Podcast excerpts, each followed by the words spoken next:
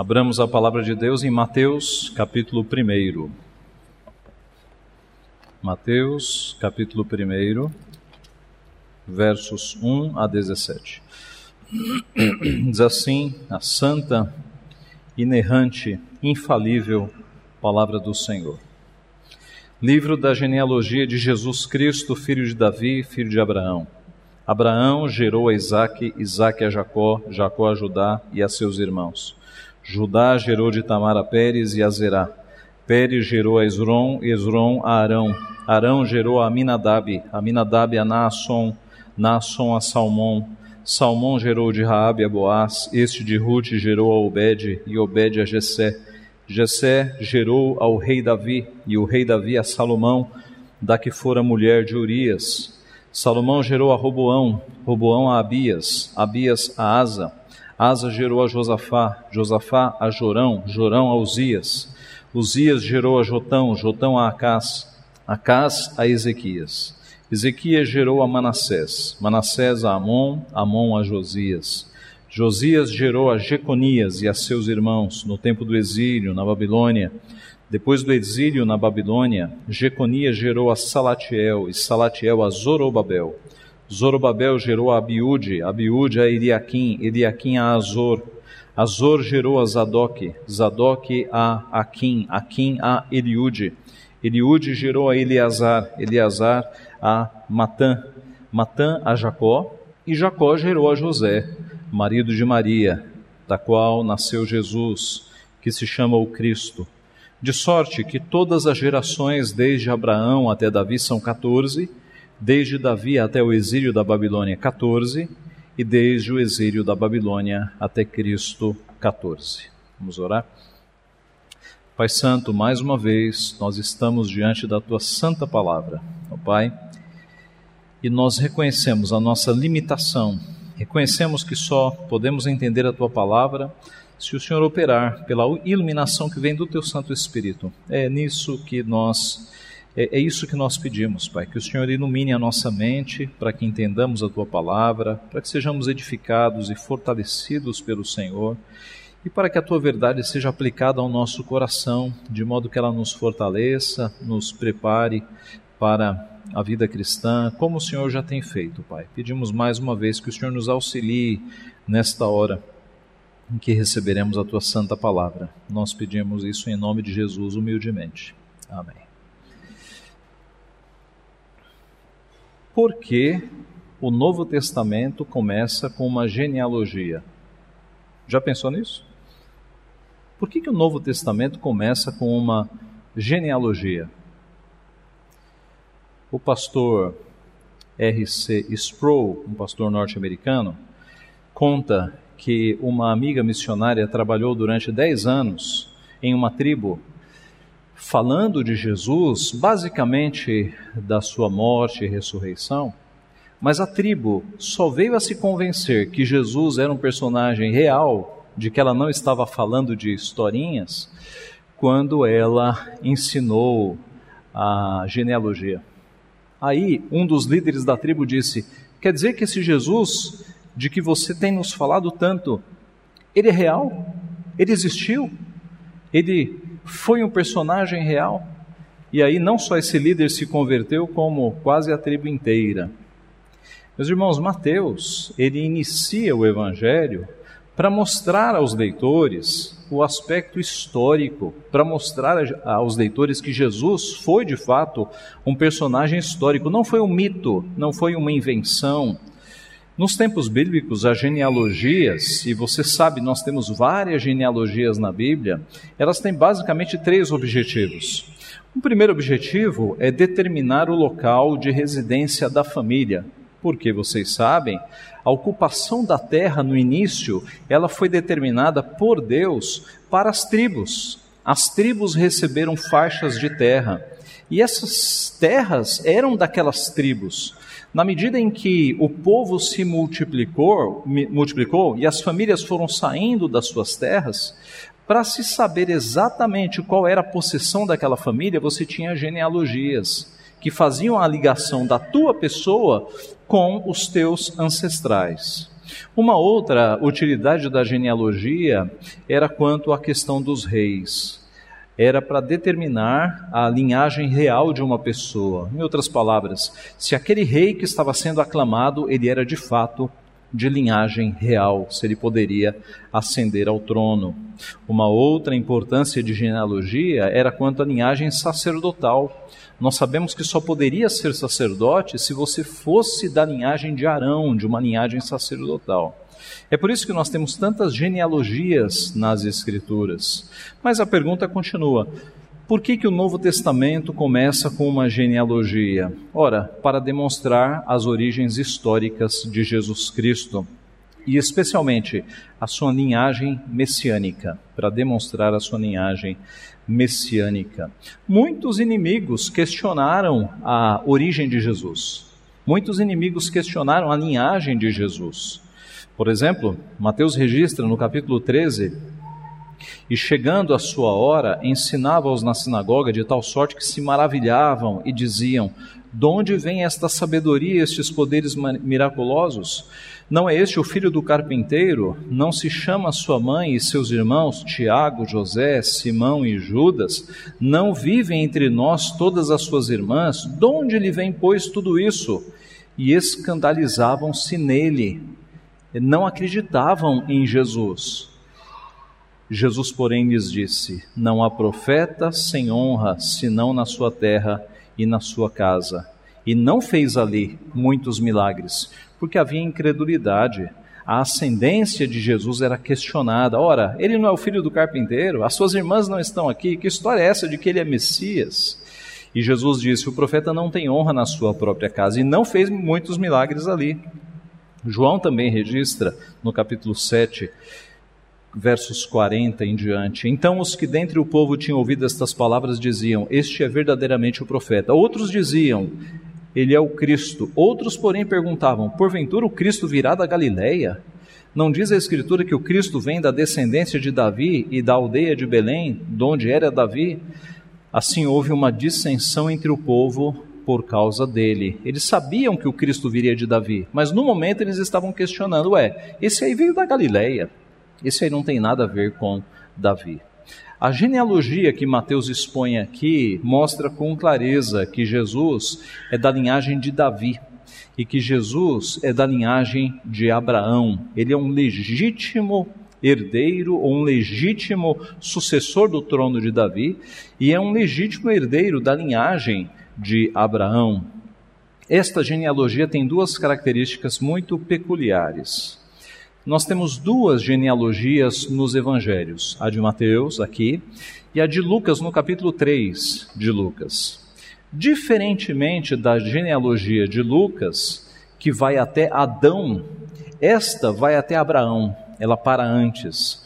Porque Mateus estava se dirigindo basicamente a leitores judeus. Então, para Mateus, o objetivo era chegar em Abraão, para mostrar que Jesus era um legítimo judeu. Este era o ponto. Esta genealogia de Mateus, ela é dividida em três partes, de 14 nomes cada, como nós temos a explicação no verso 17. De sorte que todas as gerações, desde Abraão até Davi, são 14, desde Davi ao exílio da Babilônia, 14, e desde o exílio da Babilônia até Cristo, 14. Se você contar os nomes, vão dar exatamente 3 vezes 14. Você tem três sequências de 14 nomes aqui.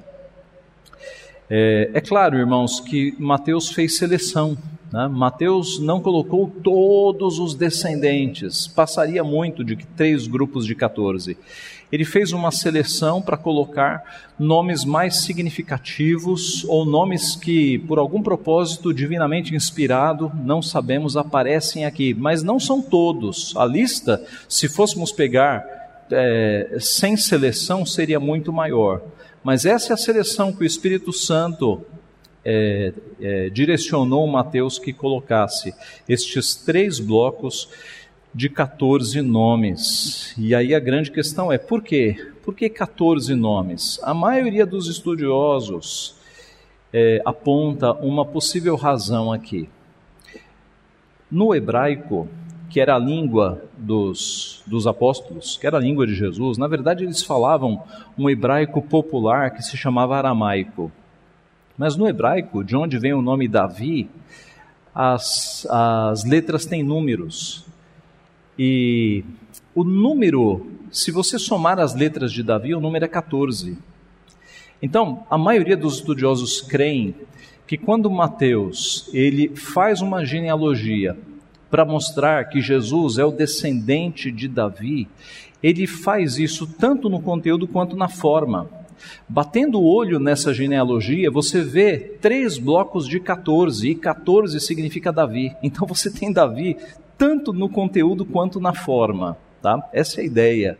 E nós sabemos que os judeus tinham essas questões com números. Alguns números na Bíblia são muito característicos. Né? E como eu disse, no hebraico as letras representam números também.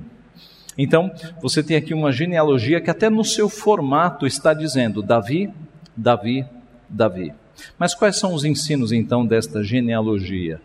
Três ensinos básicos nós podemos ter aqui. O primeiro deles, que está no primeiro bloco, é as profecias são cumpridas, do verso 1 ao verso 6. As profecias são cumpridas.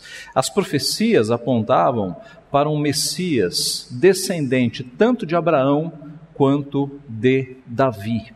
E quais são essas profecias? Quanto a Abraão, nós temos em Gênesis capítulo 22, de 16 a 18, uma profecia que nos remete para Abraão, e por questões de tempo, nós vamos para a explicação de Paulo, de Gálatas 3,16. Paulo explicou o seguinte sobre a profecia de Gênesis 22.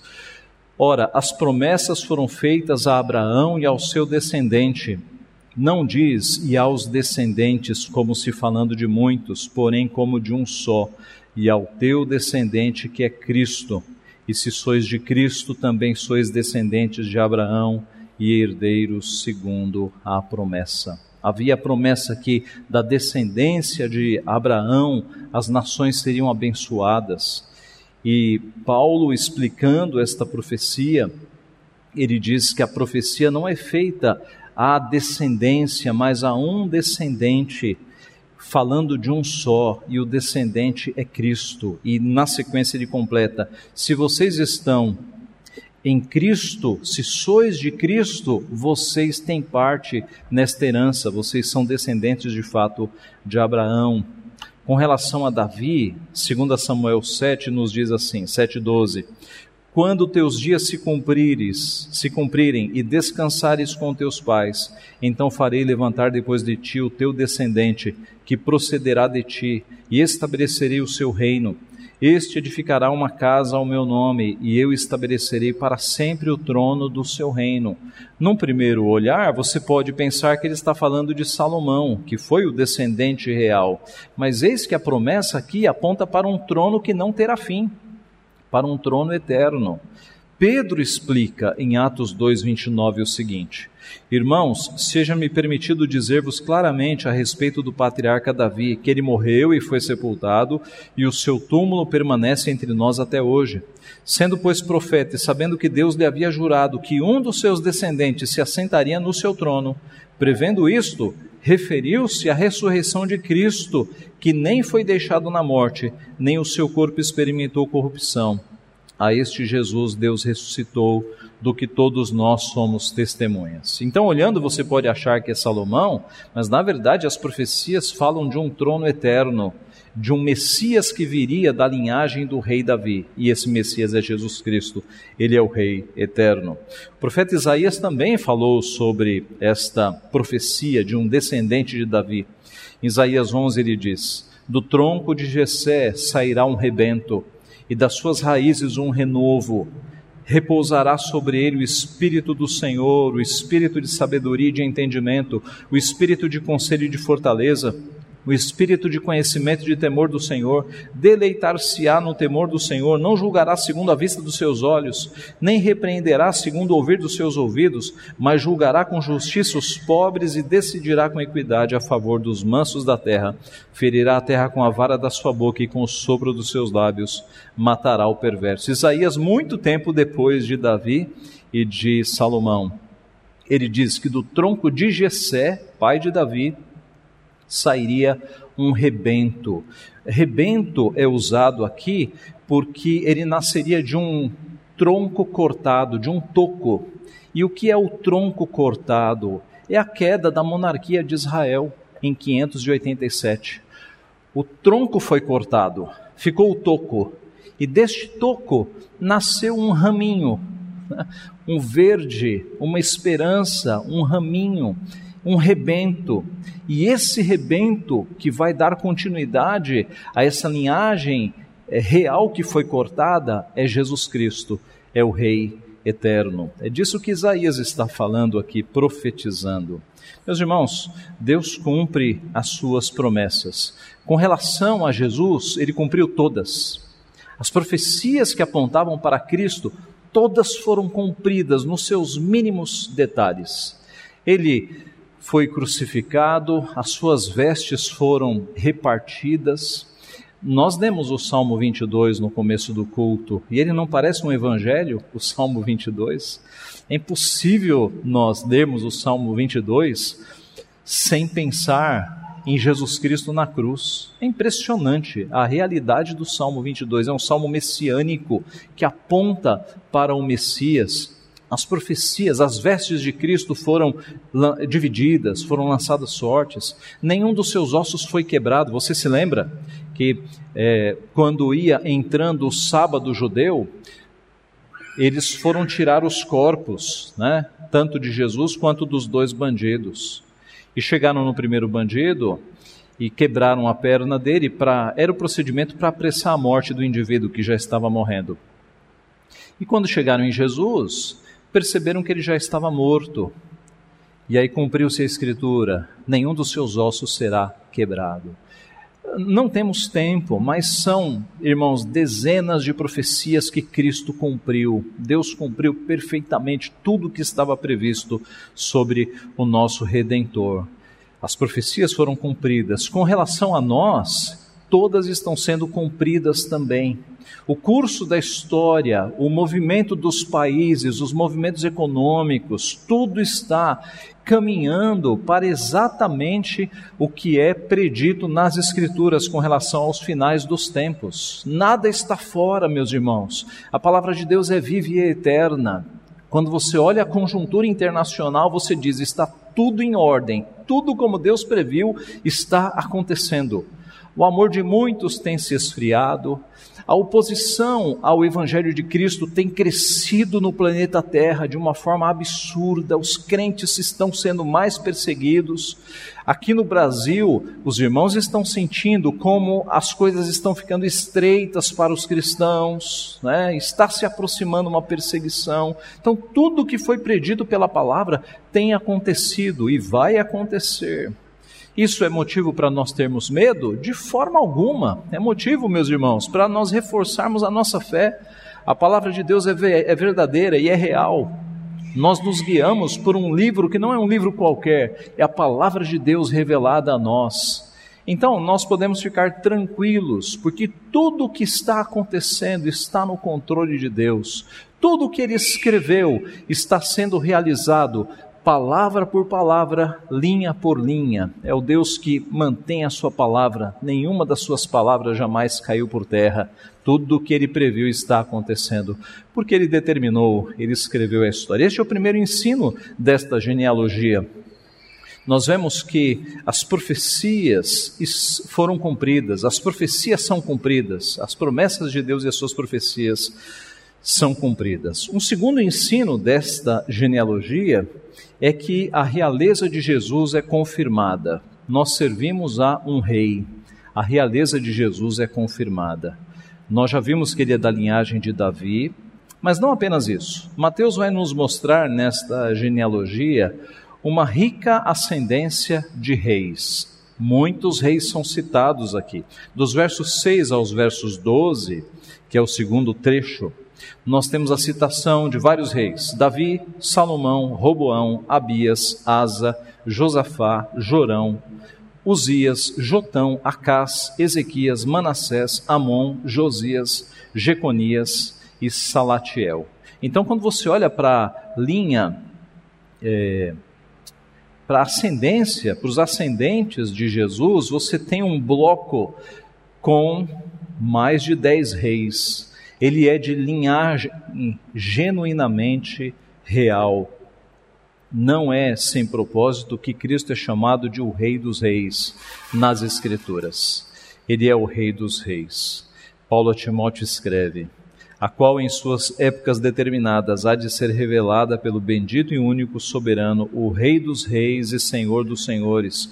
No Apocalipse 19:16, tem no seu manto e na sua coxa um nome escrito: Rei dos Reis e Senhor dos Senhores. Mas observe que, por contraste, na linhagem destes reis, ele foi ao mesmo tempo o rei mais humilde e o rei mais glorioso o mais humilde, mas ao mesmo tempo o mais glorioso. O mais humilde porque ele não nasceu em um palácio, mas nasceu numa estrebaria, num cômodo ao lado em que ficavam os animais. Ele não teve um trono, mas ele viveu sem ter onde reclinar a sua cabeça. Ele não nasceu num bercinho, ele nasceu numa manjedoura, num lugar onde os animais comiam, manjedoura, de manjar, de comer, manjedoura, o local onde os animais comem, possivelmente um buraco na terra que o seu pai colocou palhas e fez ali algo possível para um bebê, um bebê ficar. Ele não teve uma coroa de ouro, mas foi lhe dada uma coroa de espinhos. Então observe que desta linhagem real, no, no período de humilhação, Jesus foi o mais humilde. Ele, ele era o legítimo rei, o seu sangue era real, de uma linhagem real, o trono eterno de Davi, mas ele viveu uma vida humilde, não uma vida de realeza. Ele viveu entre os pobres, entre os rejeitados da sociedade, ele sujou os seus pés nas empoeiradas ruas da Galileia. Ele viveu com o povo humilde. Este foi o nosso rei, não obstante fosse o rei dos reis. Mas por outro lado, ele de todos esses reis é o mais exaltado, porque é o verdadeiro rei. O Catecismo Maior de Westminster, na pergunta 45, pergunta o seguinte: Como exerce Cristo as funções de rei? Resposta: Cristo exerce as funções de rei, primeiro, chamando do mundo um povo para si, dando-lhe oficiais, leis e disciplinas para visivelmente o governar. Segundo, dando a graça salvadora aos seus eleitos. Terceiro, recompensando a sua obediência e corrigindo-os por causa dos seus pecados. Quarto, preservando-os por causa dos seus pecados. Quinto, preservando-os e sustentando-os em todas as suas tentações e sofrimentos. Sexto, restringindo e vencendo todos os seus inimigos e poderosamente dirigindo todas as coisas para a sua própria glória e para o bem do seu povo. E sétimo, castigando os que não conhecem a Deus nem obedecem ao Evangelho. Ele é rei, ele está no comando de todas as coisas. Ele está no comando do seu povo, dando a salvação ao seu povo, cuidando do seu povo para que não caia em tentações, não caia fatalmente, ah, fortalecendo o seu povo, ao mesmo tempo cuidando do mundo, castigando os seus inimigos, fazendo com que a igreja não seja derrotada. Ele é rei, ele reina, meus irmãos. Nós podemos nos lembrar da visão que Isaías teve de um alto e sublime, sublime trono que não estava vazio, mas que estava com um rei. No ano da morte do rei Uzias, quando muitos poderiam pensar, e agora, o que será de nós sem o grande rei Uzias? Deus lhe dá uma visão dizendo: Ei, o trono nunca ficou vazio, nunca ficou vazio, porque o, o trono está ocupado pelo próprio Rei dos Reis. Ali nós temos, meus irmãos, em Isaías 6, a figura, uma teofania, uma cristofania. É o próprio Cristo que está reinando no trono do universo. Este é o segundo ensino. Se, no primeiro lugar, nós vemos que as profecias são cumpridas, em segundo lugar, nós vemos que a realeza de Cristo é confirmada. Em terceiro e último lugar, a graça de Deus é manifestada. A graça de Deus é manifestada. há vários registros da graça de Deus nesta genealogia. Eu não sei se você reparou como essa genealogia é diferente das genealogias que nós temos no Antigo Testamento. Por que ela é diferente? Porque, meus irmãos, é, nós temos aqui alguns elementos improváveis nesta genealogia. Nós temos mulheres, por exemplo. As mulheres não entravam na genealogia. Mas tudo que se refere a Cristo tem a ver com graça. Tudo que se refere a Cristo tem a ver com misericórdia. E as mulheres estão aqui, ocupando um papel muito especial. Por outro lado, observe que, especialmente na história do Brasil, vamos pegar a nossa história. E, mas isso não é privilégio da nossa história, não. Há uma tendência de construir heróis. Há uma tendência ufanista, não é? De você pegar heróis brasileiros, por exemplo, e levantar uma, uma ascendência impecável. Veja como ele foi um herói, como a sua família foi impecável. A Bíblia não é assim. A Bíblia mostra na genealogia de Jesus Cristo alguns elementos que são improváveis, que foram muito pecadores. O ponto, meus irmãos, é que o nosso Senhor Jesus Cristo, ele não foi um mito fabricado, escolhendo-se ali os melhores nomes. Mateus destacou aqui nomes que foram pecadores. O nosso Messias, ele nasceu com carne e com sangue, de uma linhagem de pecadores de homens e mulheres que eram pecadores. A Bíblia trata de coisas reais, a Bíblia não fica construindo narrativas ufanistas, fabricadas. É o mundo real, de fato, que nós temos aqui. Então, esta genealogia registra pessoas boas e pessoas más. Tudo isso aparece aqui. Nós temos pessoas não esperadas nesta linhagem. Primeiro, as mulheres mulheres não apareciam nas genealogias, mas como tudo que Cristo está envolvido manifesta graça, nós temos cinco mulheres aqui nessa genealogia. Quem são? Tamar, Raabe, Ruth, Batseba e Maria. Tamar aparece no verso 3. Tamar foi uma adúltera. Lá em Gênesis 38, nós temos o que aconteceu, um ato de adultério. Raabe foi uma prostituta. Nós temos em Josué capítulo 2. Ruth era uma moabita, que era um povo que não poderia, não era um povo abençoado por Deus, era um povo que não poderia é, ter entrada no templo, por exemplo, os moabitas. E Ruth era uma moabita.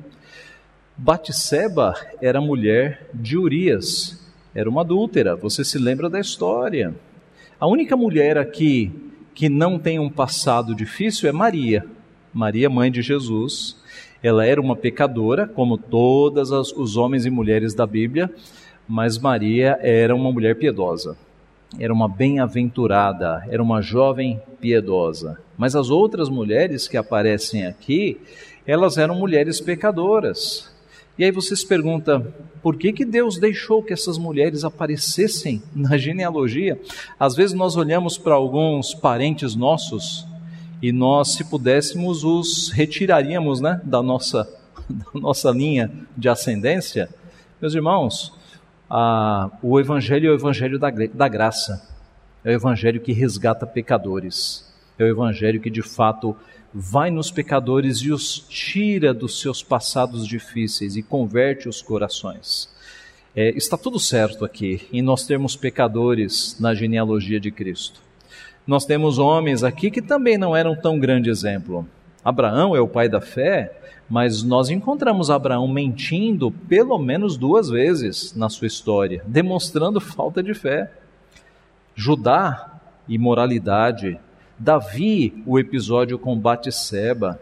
Nós temos reis maus aqui, como Roboão, que era um rebelde.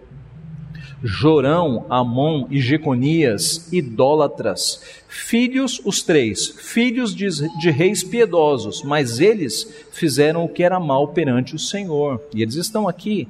Manassés, na minha opinião, o rei o personagem do Antigo Testamento, a personagem do Antigo Testamento mais terrível, que cometeu os piores pecados, mas no final da sua vida, Deus o converteu, Deus o quebrou no meio e o converteu. Manassés é uma daquelas conversões improváveis. Está aqui, está aqui.